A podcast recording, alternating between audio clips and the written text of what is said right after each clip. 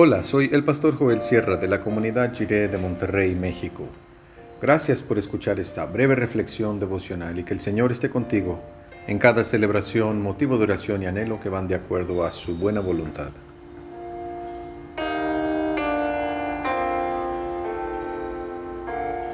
Rubor ante la palabra. Dice el Salmo 119, 6 en la versión La Palabra. Entonces no me sonrojaría al ver todos tus mandamientos.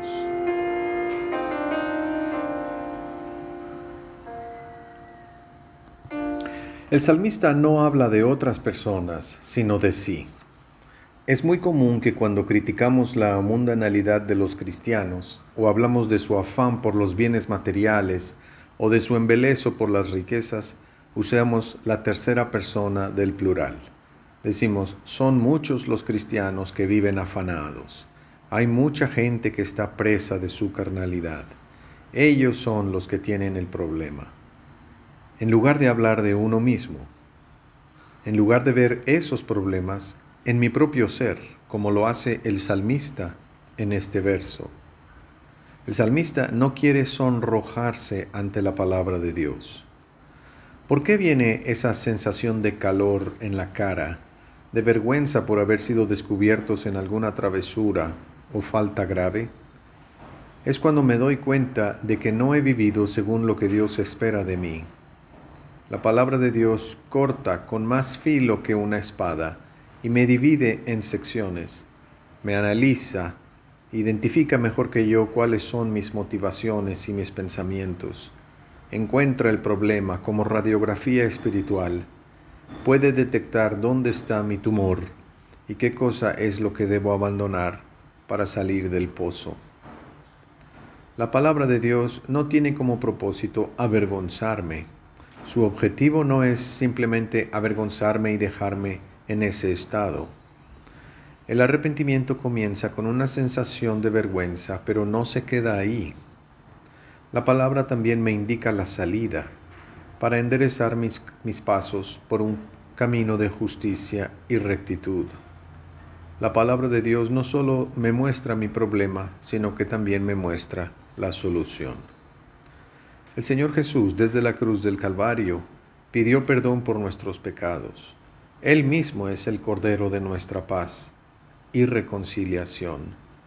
Todo aquel que en Él cree no se pierde, sino que tiene vida eterna. Me ruborizo ante la palabra de Dios porque gracias a la palabra me doy cuenta de que hay una manera de vivir que es mejor. Dios quiere que viva en paz y en alegría. Dios me ha dado su palabra para que viva en libertad y en justicia, para guiar mis pasos por su camino de vida y salud. La palabra de Dios me hace ver que no tengo por qué seguir viviendo en la basura todo el tiempo amargado y molesto, enojado con todo el mundo, sin poder disfrutar de lo más sencillo y hermoso que Dios me ha dado. No tengo por qué seguir arrastrándome en las profundidades de la esclavitud a ideologías y al qué dirán, porque Dios me invita a ser su hijo y su heredero. Ojalá que pudiera enderezar mis pasos por el camino de Dios porque así no me quedaría solo con el rubor de la vergüenza, sino que aceptaría este regalo que Dios me ofrece.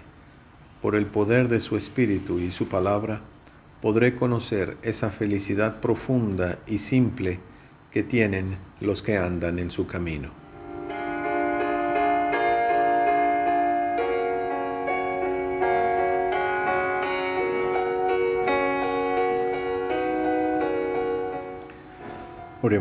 Señor, nos acercamos a ti para conocer el tipo de vida que podemos tener en tu paz.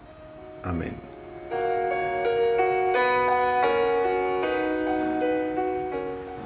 El Señor no abandona la obra de sus manos.